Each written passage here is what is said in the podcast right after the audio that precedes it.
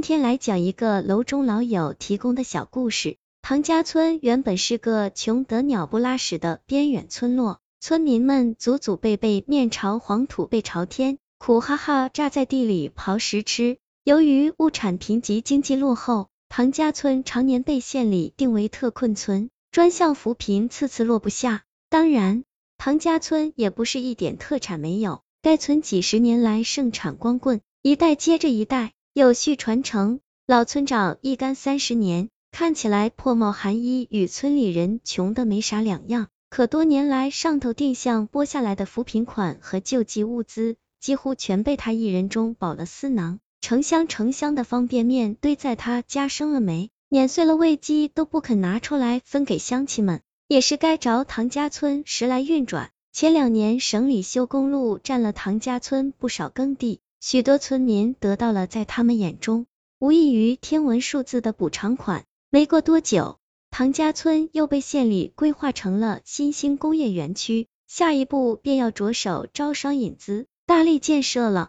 消息一出，全村哗然。曾经一度无人问津的村长位置，顿时成了众人趋之若鹜、炙手可热的肥差。二傻子都知道，下一步开始招商时。村长能有大把油水可捞。鉴于唐家村这个情况，县领导指示要按照民主程序，公开公正的票选村长。一时之间竞争者众，居然还有从市里专程辞职回村竞选村长的。老村长冷眼旁观这热火朝天的竞选盛况，不阴不阳的放出话来：这唐家村的村长可不是谁都能当的，我看是哪个不要命的敢抢老子的位置。一个月后，首位新村长在万众瞩目之下走马上任。新官新气象，这位新村长给村民许下各种花里胡哨的致富承诺，很快便深得民心，和村拥护。有村民也与老村长在位三十年，也没给村民办过一件实事儿。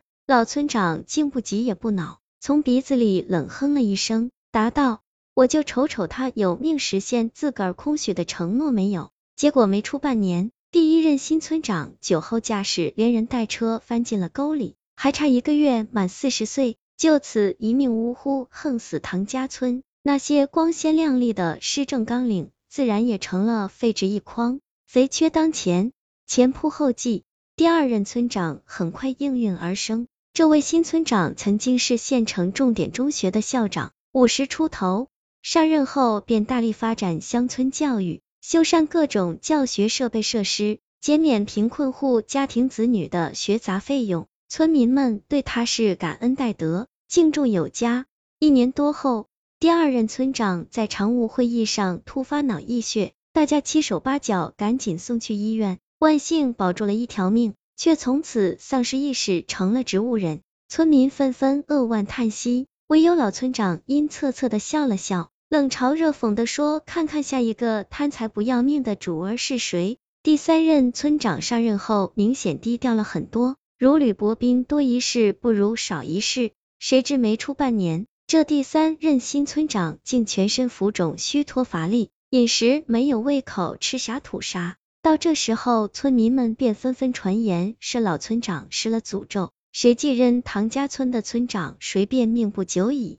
待到第三任村长暴病隐退时，老村长几乎全票通过，再次当选了唐家村的一村之长。官复原职的老村长越发有恃无恐，肆无忌惮的吃拿卡要，周日公款吃喝，花天酒地。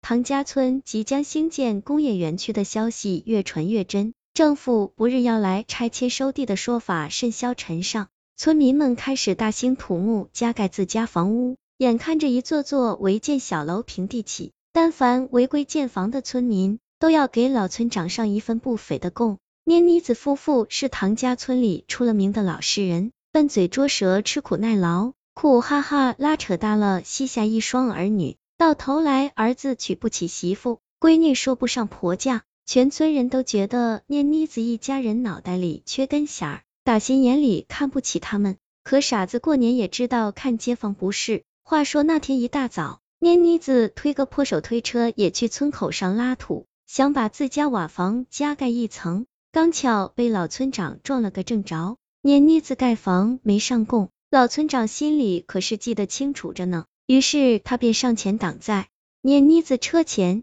冷笑着说：“老妮儿，宅基地上不得私自建房，你不知道吗？跟回家待着去。”念妮子吭哧瘪肚半天，既想解释又想央求，结果却连句整话也吐不出来。老村长见状，大笑着说：“老蔫儿啊，活该你家丫头小子都结不上婚，你瞅瞅你，六十大几个人连句整话也说不出来，白瞎了那么水灵标致个老婆。哎，老蔫儿，我看你家丫头子也怪俏的，怎么瞅不像你的钟儿啊？别是我的吧？啊，哈哈哈哈！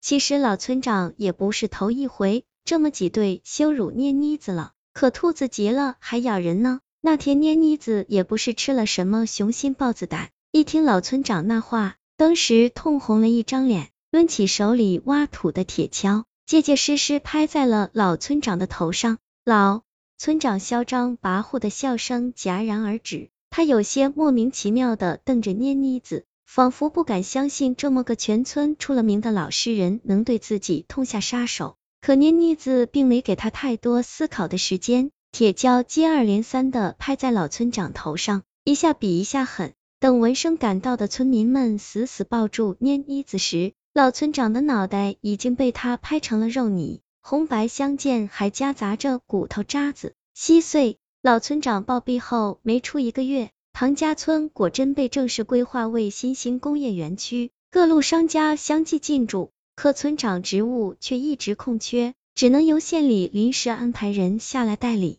大家都说老村长当年用邪法施了诅咒，谁当村长谁倒霉。可是老村长自己到最后怎么也被反噬了呢？为善不见其益，如草里冬瓜，自应暗长；为恶不见其损，如庭前白雪，当避前宵。一个人好事做多了，功德自然福印子孙；坏事干多了，报应亦必然如期而至。插池不爽，这就是天道。